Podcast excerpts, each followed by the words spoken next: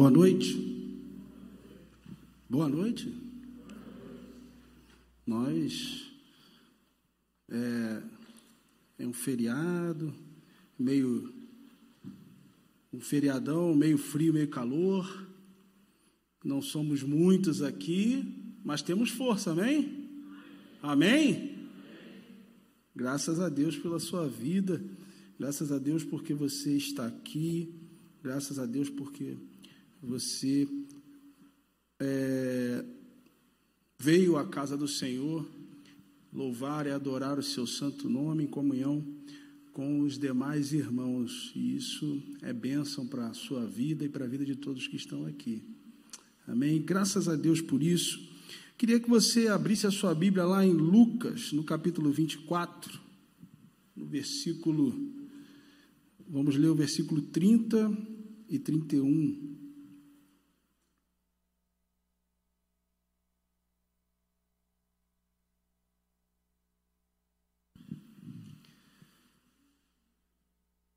Lucas 24, 30 e 31. Podemos? E aconteceu que, quando estavam reclinados ao redor da mesa, tomando ele o pão, deu graças, partiu e deu a eles. Neste mesmo instante se lhes abriram os olhos e o reconheceram. Ele, contudo, desapareceu diante dos olhos dele. Mais uma vez, e aconteceu que, quando estavam reclinados ao redor da mesa, tomando ele o pão, deu graças, partiu e o deu a eles. Neste momento, neste mesmo instante, se lhe abriram os olhos e reconheceram, e ele e o reconheceram. Ele, contudo, desapareceu diante dos olhos deles. Senhor, obrigado porque a tua palavra está aberta em nossa frente e a gente hoje pode aprender com ela e aprender dela para que nós possamos viver uma vida é, de acordo com a tua vontade e com a tua direção, Pai. Por meio do teu Espírito Santo, ministra a tua verdade aos nossos corações nessa noite, para a honra e glória do teu santo nome, em nome de Jesus. Amém e amém. Então, aqui a gente tem relatado um texto que é muito conhecido, que fala da trajetória daqueles dois discípulos que compunham a, o, o, o, conjunto né, é, de discípulos de Jesus, e eles estavam entre esses, né, não os doze, mas entre ali, vão dizer, 70, 120 discípulos, mais ou menos, e esses dois, uh, eles caminhavam de Jerusalém para um vilarejo, para um lugar chamado Emaús, e nesse caminho e nessa trajetória, enquanto eles andavam pelo caminho, cerca de 12 quilômetros de distância de Jerusalém ficava Emaús, e mais ou menos ali no início da trajetória deles, um homem se aproxima deles e questiona o que, que eles estavam conversando, o que, que eles estavam ali discutindo, e eles assustados falam assim: Você está vindo da onde? Você não ouviu o que aconteceu em Jerusalém nesses últimos dias? E esse homem que caminhava com eles, sendo o próprio Jesus, pergunta para eles: o que, que aconteceu nesses últimos dias? E eles respondem: Olha, aconteceu que um homem vindo, é, é, trazendo a palavra do Senhor, dizendo ser o Messias, dizendo ser alguém que ia é, é trazer a redenção a Israel, morreu, foi morto e já se passam três dias e nada aconteceu. Mal sabiam eles que estavam falando com o próprio Jesus ressurreto, o próprio Jesus que havia ressuscitado dentre os mortos, estava caminhando junto com eles. E o texto vai dizer que Jesus começa a dialogar com ele no seguinte sentido: discorrendo de Moisés, passando pelos profetas até aquele momento e falando a respeito de si mesmo. E o texto vai falar também que eles ficaram maravilhados com o conhecimento de Jesus. Eles ficaram espantados com a profundidade com a qual Jesus explanava a palavra para eles.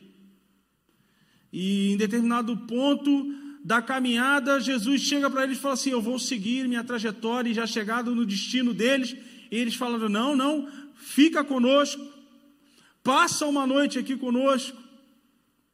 E Jesus compelido pelo pedido deles, atende e vai estar com eles e no momento de ceia, no momento em torno da mesa, o texto vai dizer que Jesus reparte o pão com eles. E a partir do momento que Jesus reparte o pão com aqueles homens, os olhos deles se abrem e eles passam a enxergar, a ver e, e, e, e conseguiram reconhecer Jesus. E aí uma pergunta fica no ar dentro dessa conjuntura: qual o significado de repartir o pão? Quando a gente fala da ceia do Senhor, é interessante que há um foco muito na questão do vinho, né? Não sei porquê, mas o vinho é o foco.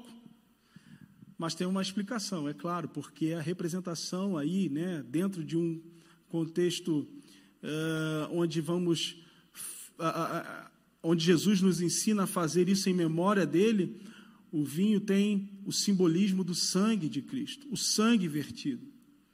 Então a gente tem uma atenção maior em relação ao vinho, porque é o sangue de Jesus, porque é a ideia do sangue de Jesus derramado na cruz. Mas às vezes a gente negligencia um pouco o pão. Talvez porque a gente não tenha compreendido ainda o sentido e a profundidade e o significado do repartir o pão. Compreenda que o repartir do pão naquele contexto, dividir o pão no contexto daquela época, tinha um sentido de comunhão.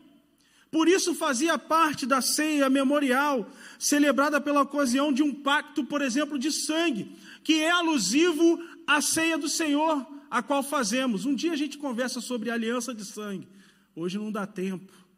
Mas, dentro de um pacto de sangue, de uma aliança de sangue que se cortava entre duas pessoas, que queriam fazer algum tipo de, queriam consolidar algum tipo de relacionamento, ao ponto de que um não traria prejuízo ao outro. Lembra de Davi e Jonatas, filho de Saul? Lá no, no Antigo Testamento, Davi ele faz um pacto de sangue com o filho de Saul. Vinte anos depois, depois de ter morrido toda a linhagem, todo mundo, toda a casa de Saul, 20 anos depois, o texto da palavra de Deus vai dizer que, que, que Davi estava no seu palácio, pensando a respeito da vida, e ele lembrou de um menino chamado Mefibosete, que era filho de Jonatas, neto de Saul. E ele pergunta para um dos servos que era da casa de Saul, Ziba, que serviu diretamente a Jonatas, dizendo o seguinte: Olha, que, que aconteceu com Mefibosete? E Ziba ele fala assim: olha, ele se encontra na casa de, Ma, de Maquir, num lugar chamado Lodebar. E ele vive lá a, esse tempo todo. E Davi fala assim: manda buscá-lo. E agora você, o Ziba, né, e seus servos, e os, seus, os filhos dos seus servos vão, vão servir a Mefibosete separa uma, uma, um lugar na mesa, porque ele vai comer na mesma mesa que eu, o rei, todos os dias. Ainda que haja alimento na casa dele, porque eu vou provar, eu vou prover para ele. E todo o campo que foi dado a ti, agora pertence ao seu senhor, Mefibosete. Aí a gente pergunta, por que que Davi fez isso? Porque ele tinha uma aliança de sangue com Jonatas. E uma aliança de sangue, ela é inquebrável, não importa o passar do tempo. E é interessante que dentro desse contexto dessa aliança, quando alguém faz ou corta, seria o termo mais exato para se usar, uma aliança de sangue, existem passos que são feitos. Inclusive, hoje o pastor citou sobre é, a ação substitutiva de Jesus, e isso é um dos passos da aliança onde, se, onde duas pessoas que querem cortar uma aliança de sangue, elas não podem, elas nomeiam substitutos para representá-las. E o outro passo da aliança, já pós, se chama o passo memorial, é onde se faz uma ceia para relembrar de tempos em tempos que aquelas duas pessoas têm uma aliança. Elas possuem um pacto inquebrável, indissolúvel.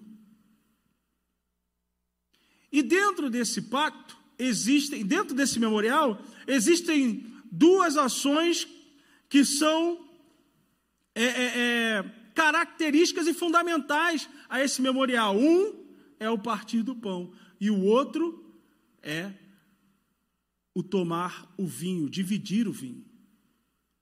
O simbolismo do partir do pão, dentro do memorial, significa comunhão. O que, que isso quer dizer? O, tudo que é meu é seu. Nós temos tudo em comum. E o vinho tem o sentido da troca de vida. E esse ponto memorial é para lembrar: a minha vida pertence a você e a sua vida pertence a mim.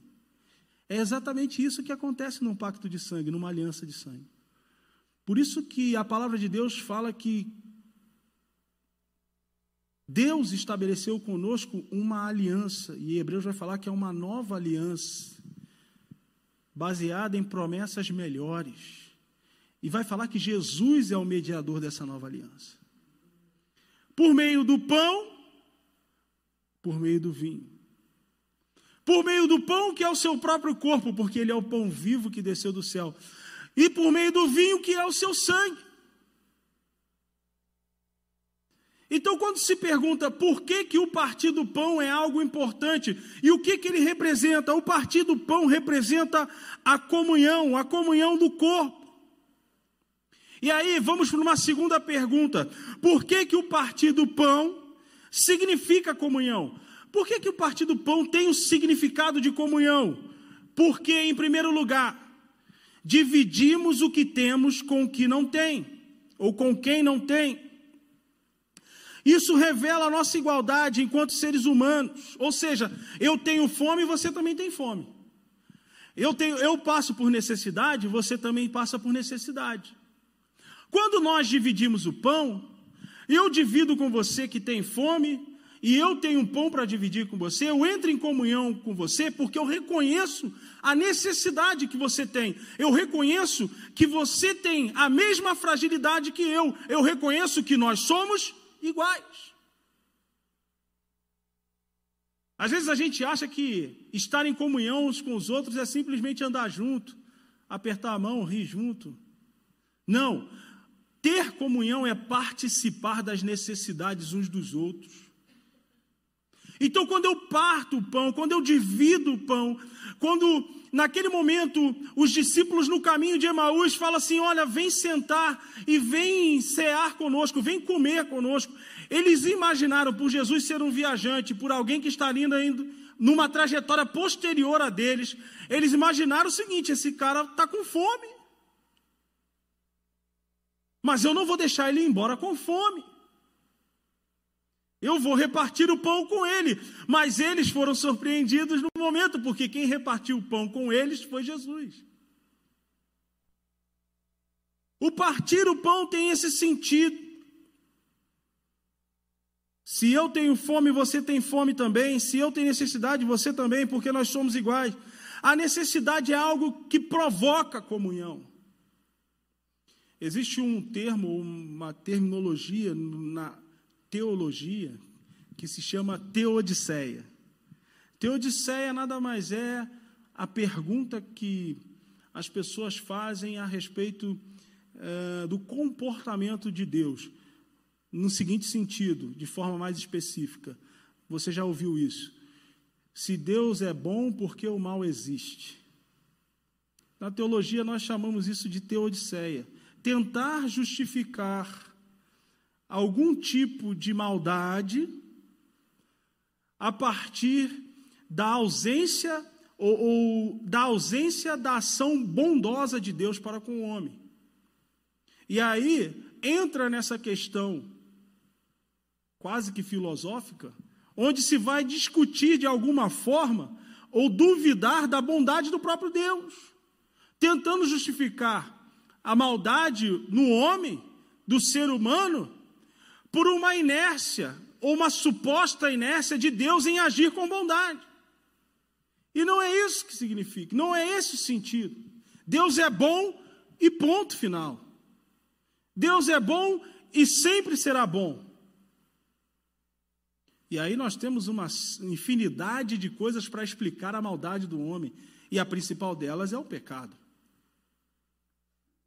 A principal delas é o pecado. Mas é interessante pensar que dentro desse contexto existe uma pergunta que vai é, é, é, é, dentro desse contexto, dessa pergunta, existe um desenvolvimento no pensamento que vai nos apontar para a questão do sofrimento do homem, do sofrimento humano. Por que, que nós sofremos? Por que, que o outro sofre?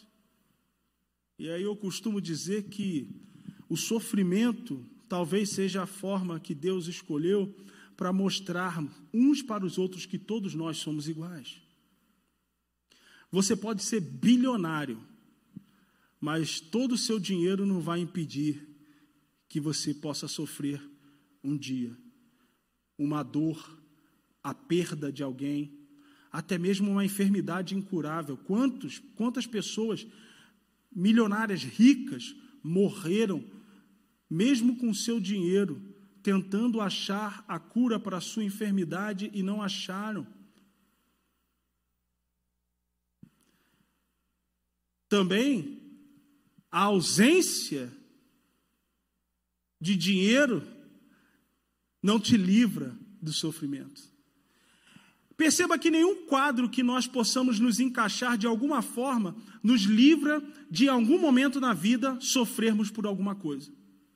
Mas é justamente nesse sofrimento que Deus se manifesta poderosamente na nossa vida, e justamente nesse sofrimento que a comunhão que nós temos uns com os outros enquanto irmãos se manifesta mais ainda.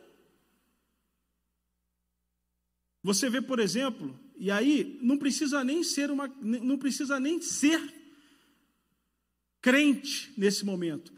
Há algo que alguns vão falar da centelha divina, né, a bondade no homem, que é uma centelha que desperta no homem, no meio do sofrimento do outro, a compaixão de poder ajudar.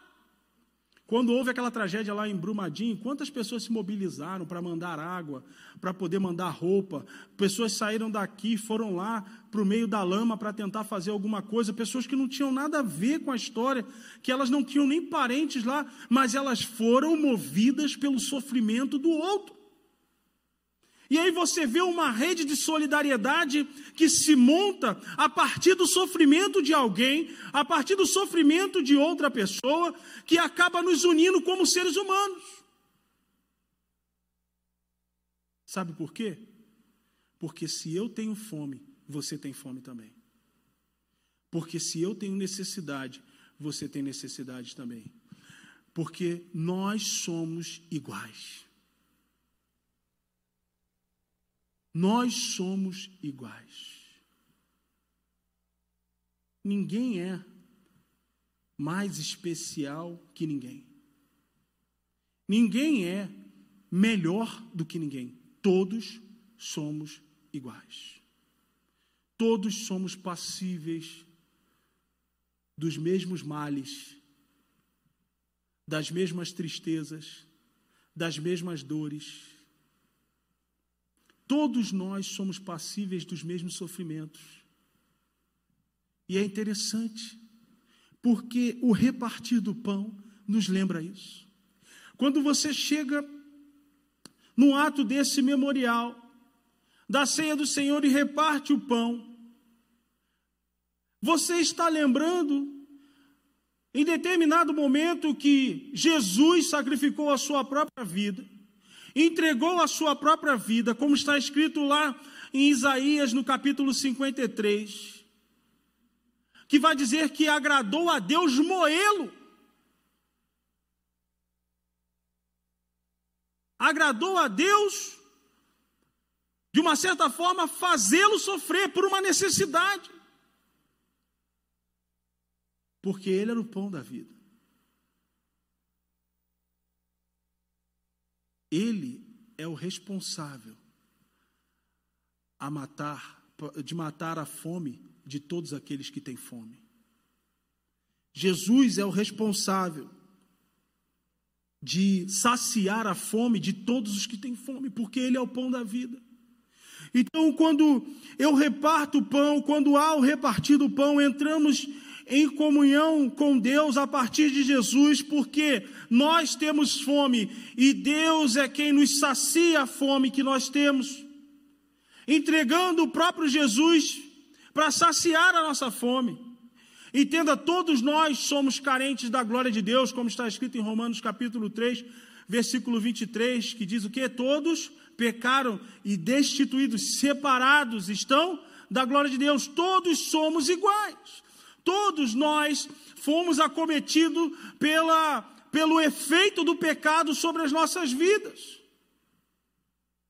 Não há um que se escape.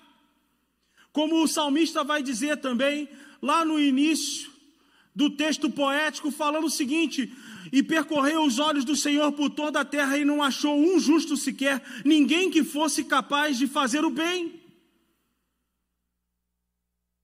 E aí Deus proporciona para mim e para você o pão da vida, que é Jesus, para no repartir desse pão nós começarmos a entrar em comunhão com Ele. De que forma? Eu sei que você tem fome, eu sei que você tem necessidade e eu sou o provedor. Para que você não tenha fome, então eu reparto o pão com você. A ideia sempre foi de Deus restabelecer a comunhão com o homem perdida por conta do pecado. Por isso que a gente fala que o apóstolo Paulo fala lá em Efésios que a salvação se dá pela graça mediante a fé, porque não é nada que possamos fazer ou nada que nós tenhamos feito que estabeleceu essa essa reconciliação entre nós e Deus, mas foi tudo o que Deus fez por nós em Cristo Jesus.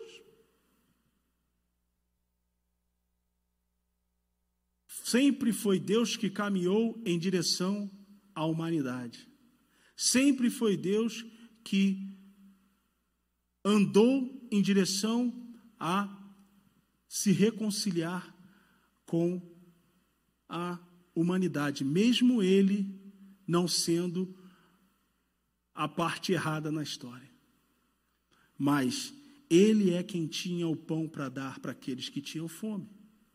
Então, a primeira questão, a primeira resposta ao significado do, do, do partir do pão é porque precisamos dividir o que temos com quem não tem. Então, quando dividimos o que temos com quem não tem, com quem não tem, nós entramos em comunhão com eles. Nós nos colocamos no lugar deles. Nós nos entramos num, num, num, num reconhecimento de que somos iguais. E é interessante isso. Porque Deus ele viu a nossa necessidade, proveu a resposta à nossa necessidade. E aí você fala assim, mas Deus se colocou na posição, Deus se igualou aos homens para poder reconhecer a necessidade do homem? Sim, porque quando ele enviou Jesus, ele se fez homem. É o que está escrito em Filipenses capítulo 2. O qual, subsistindo na forma de Deus, não usurpou o ser igual a Deus, mas, como servo, esvaziou-se de si mesmo e assumiu a forma de homem, se tornando obediente até a morte e morte de cruz. Deus assumiu a forma de homem sendo ele 100% Deus, 100% homem. Hebreus capítulo 1 vai dizer que Jesus era a expressão exata da glória de Deus. Mas Deus veio até nós, reconhecendo a nossa necessidade, porque Ele tinha que repartir e entrar em comunhão conosco, repartindo o pão. Porque repartir o pão significa comunhão porque estamos dividindo o mesmo alimento, ou seja, as mesmas propriedades que estão na massa do pão permanecem em todas as suas partes. Como está escrito em Romanos capítulo 11, no versículo 6, você pode abrir lá Romanos 11, 6, rapidamente. Diz o seguinte: Romanos 11, versículo 6. Diz o seguinte: Porquanto, opa, 6 não, 16, desculpa. Se é, Romanos 11, 16. Se é santa uma parte da massa que é oferecido como as primícias dos frutos, a massa toda igualmente o é. Se a raiz é santa, todos os ramos também o serão. Ora, se é santa uma parte da massa, que é oferecida como primícia dos frutos, a massa toda também é santa. Por quê? Porque os elementos que formam aquela massa, elas estão na massa como um todo. Então, você não pode chegar e, por exemplo, isso aqui é um pão figurativo, não é de verdade, né? Mas é bonito. É... Se eu repartisse esse pão com você, te desse um pedaço, o que eu estivesse ingerindo aqui de benefícios, de vitamina, vitamina, proteína, que estivesse na minha metade do pão, estaria na metade do seu pão também. Porque, da forma que ele foi feito, é, a, a matéria-prima, tudo que originou esse pão, está todo ele composto no mesmo pão. Não é porque eu dividi o pão pra, com você que a parte que eu te dei vão ter outras propriedades. Não. Por quê? Porque a massa é a mesma. A massa é uma só. Então, todo o alimento Todas as propriedades são a mesma na massa do pão, elas permanecem em suas partes, ou seja, quando dividimos pão, o mesmo pão, vamos experimentar da mesma propriedade, das mesmas proteínas, da mesma vitamina e do mesmo sabor. Jesus é o pão da vida, como está escrito em João 6,48. É o mesmo para todos os que experimentam. É o mesmo poder, a mesma autoridade, a mesma santidade, a mesma bondade, o mesmo cuidado, o mesmo amor, a mesma compaixão, exatamente igual para todos os que receberam. Não existe um Jesus para um, um Jesus para outro.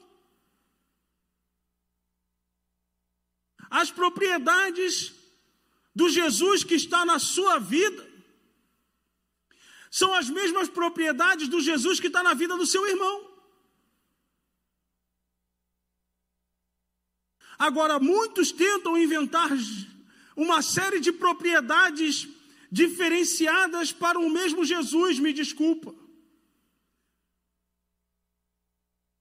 Ele não está, não estão provando o pão correto. Estão provando um pão errado. Perceba que as propriedades têm que ser a mesma. Mas olha que interessante, mesmo eu dividindo o pão com você, mesmo eu pegando esse pão aqui, que é a mesma massa, tem as mesmas propriedades, e dividir com você, é, é possível ainda que esse pão tenha um sabor diferente para você e um outro para mim. Você pode provar e dizer assim: não, esse pão aqui está meio amargo. Esse pão aqui está. É, é, é, é adocicado demais. Esse pão aqui está com gosto de azedo. E o outro falou assim: não, esse pão para mim está perfeito. Só que é interessante porque há um detalhe nessa questão. Porque o que altera o sabor do mesmo pão não é o pão em si, mas é o seu paladar. O problema não está o pão, o problema não está no sabor. O problema, muitas das vezes, está no paladar de quem ingere. E é interessante pensar o seguinte: que dentro desse contexto que nós estamos vivendo aí, uma das características, uma das dos sintomas dessa enfermidade, desse vírus, por exemplo, é perder o paladar, né? E aí, quem passou por essa fase diz que realmente não sente o gosto de nada, perde o paladar, perde o olfato, né? E tem uns que perdem o paladar. É interessante porque às vezes é, o nosso paladar em relação ao pão da vida está alterado e a gente não consegue sentir o gosto do pão da vida porque estamos infectados pelo vírus do mundo. E esse vírus do mundo está alterando o nosso paladar. a nossa capacidade de perceber o sabor que Jesus tem. E muitos estão botando a culpa na igreja. Ah, não, é o louvor que não, sabe, não chama, não vem. Está faltando worship. Não, é, é, é, a palavra desse pastor aí que é, é muito, muito devagar. Não, isso aí é muito pesado para mim. E as pessoas botam a culpa em tudo, mas não percebem que o problema não está no pão da vida, mas no seu paladar afetado pelo vírus deste mundo o qual Paulo fala em Romanos capítulo 12, versículo 2, dizendo: Não tomem a forma desse mundo, mas transformai-vos. Tem muito crente tomando a forma do mundo e perdendo o sabor do pão da vida na sua própria vida. E aí querem botar a culpa em tudo.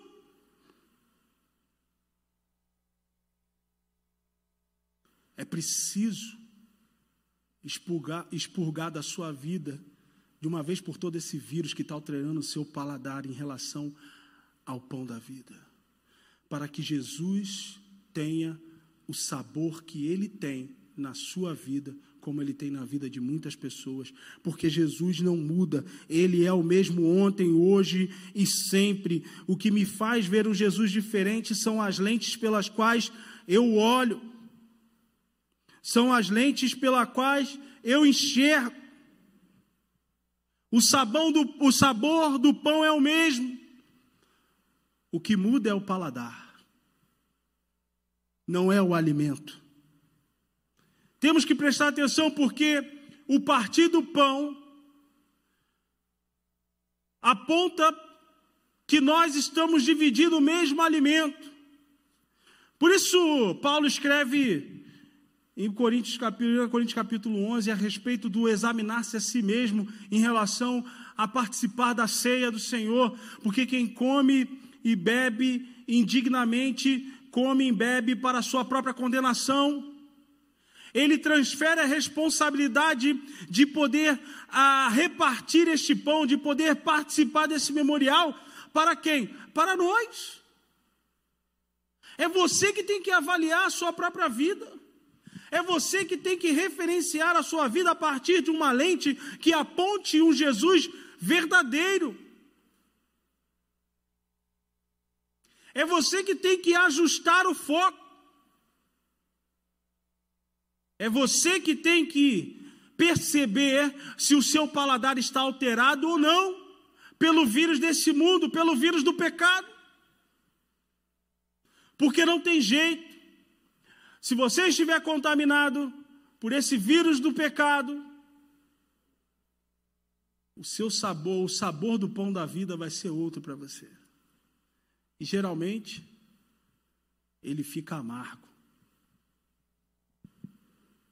Porque não consegue aceitar a docilidade do pão da vida não consegue aceitar as propriedades do pão da vida, não consegue aceitar as vitaminas do pão da vida e tudo com paladar contaminado começa a rejeitar, a estranhar. Não, é diferente, é estranho. Por último, porque o partir do pão significa comunhão porque os nossos olhos são abertos para lembrarmos quem somos. Ou seja, o partido do pão me lembra,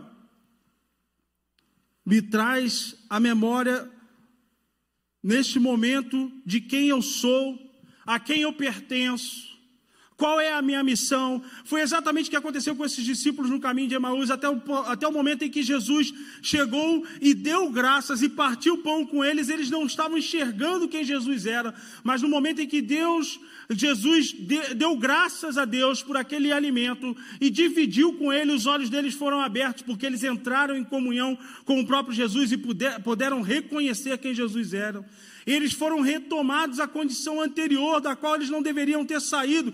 eles estavam preocupados, estavam temerosos, estavam cabisbaixos, estavam pensando em N coisas que aconteceria com a vida deles e se esqueceram completamente de quem Jesus era e que ele representava.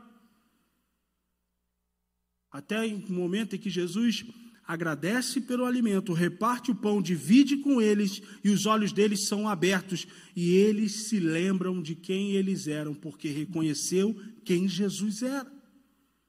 Quando você entra em comunhão com Cristo, quando você entra uh, numa junção na representatividade daquilo que Jesus é na sua vida, você se lembra de quem você é e também você reconhece quem Jesus é, o que ele representa para você. Por isso fazemos o memorial da ceia do Senhor, por isso repartimos o pão.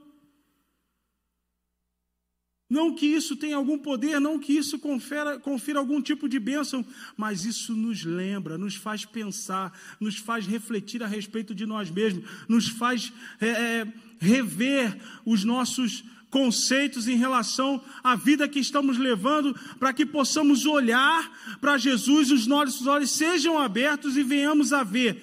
É Jesus que está na minha frente. E também para que nós possamos olhar para nós mesmos e lembrarmos: eu sou um discípulo. Porque a, ato contínuo, esses homens se levantaram e voltaram para Jerusalém para contar aos outros discípulos que realmente Jesus havia ressuscitado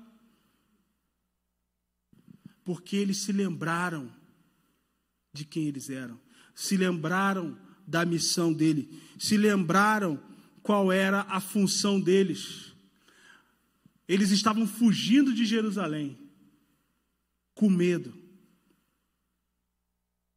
E quando eles encontram Jesus e reconhecem quem Jesus é, eles retornam a Jerusalém, cheios de coragem, porque lembraram quem eram quando entrar em comunhão com Jesus, quando repartiram o pão com ele, quando Jesus repartiu o pão com eles e quando eles tiveram um coração grato diante de Deus por aquilo que Jesus havia feito. Quando você reconhece, você entra em comunhão com Jesus, você lembra de quem você é, você lembra quem Jesus é para você, e isso te enche de coragem para retomar a caminhada da qual você nunca deveria ter saído.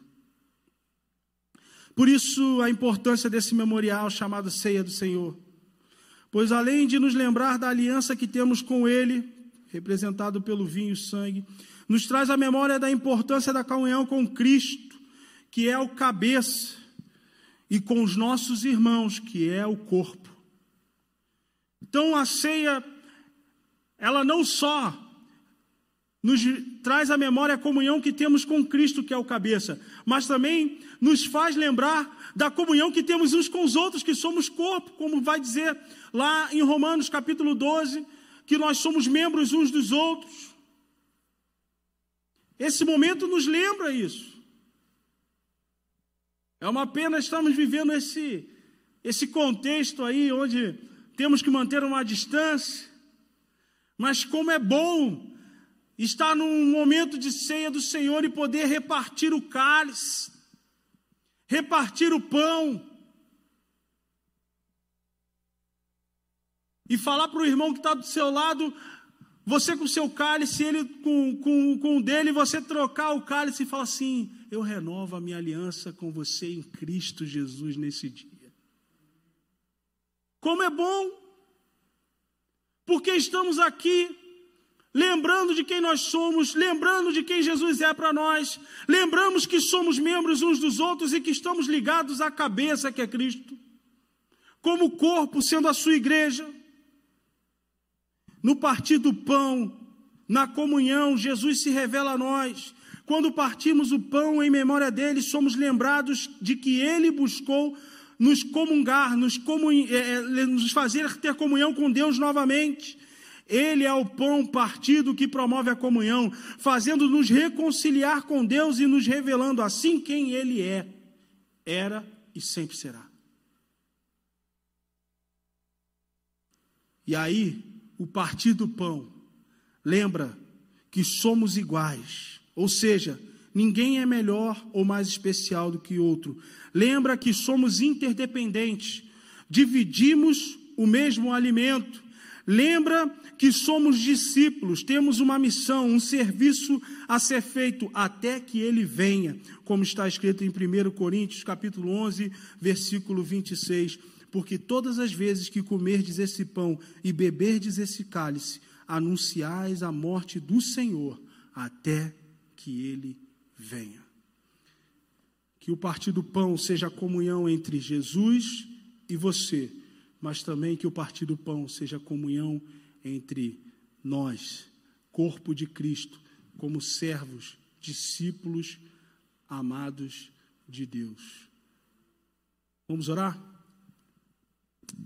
Senhor nosso Deus, obrigado, porque o Senhor desceu do céu à terra para entregar a sua vida por mim e por todos aqueles que nós conhecemos, por todos aqueles que existem, existiram, por toda a humanidade, por todos os homens, todas as mulheres, crianças. O Senhor veio para proporcionar a cada um de nós a salvação que há em Ti, ó Pai. E nós somos gratos ao Senhor por isso.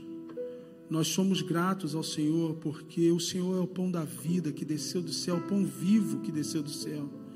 O Senhor é o pão da vida, o qual foi repartido pelo próprio Deus para que nós que estávamos separados, que nós, era, nós que éramos inimigos de Deus, pudéssemos nos reconciliar com Ele e nos tornar famílias de Deus, como diz a tua palavra.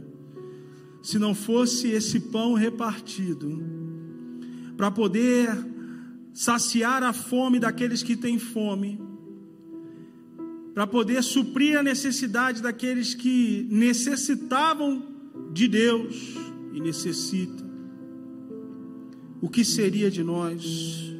O que seria de nós se não fosse esse pão que nos alimenta com propriedades poderosas e enche a nossa vida espiritual com o vigor vindo do Senhor para nós, com uma nova vida com uma nova expectativa. O que seria de nós se esse pão não fosse partido para entrarmos comunhão com o Senhor e assim poder reconhecer quem o Senhor é, assim para que os nossos olhos fossem, fossem abertos e pudéssemos ver, pudéssemos ver quem Jesus era e o que nós somos e o que representamos neste, nesta vida uh, como embaixadores da parte de Cristo e retomar a nossa trajetória, nos enchendo de coragem para viver uma vida digna, é, em santidade, é, vivendo como para o Senhor em tudo que a gente faz. Se não fosse essa comunhão, se não fosse o partir do pão, nada disso seria possível.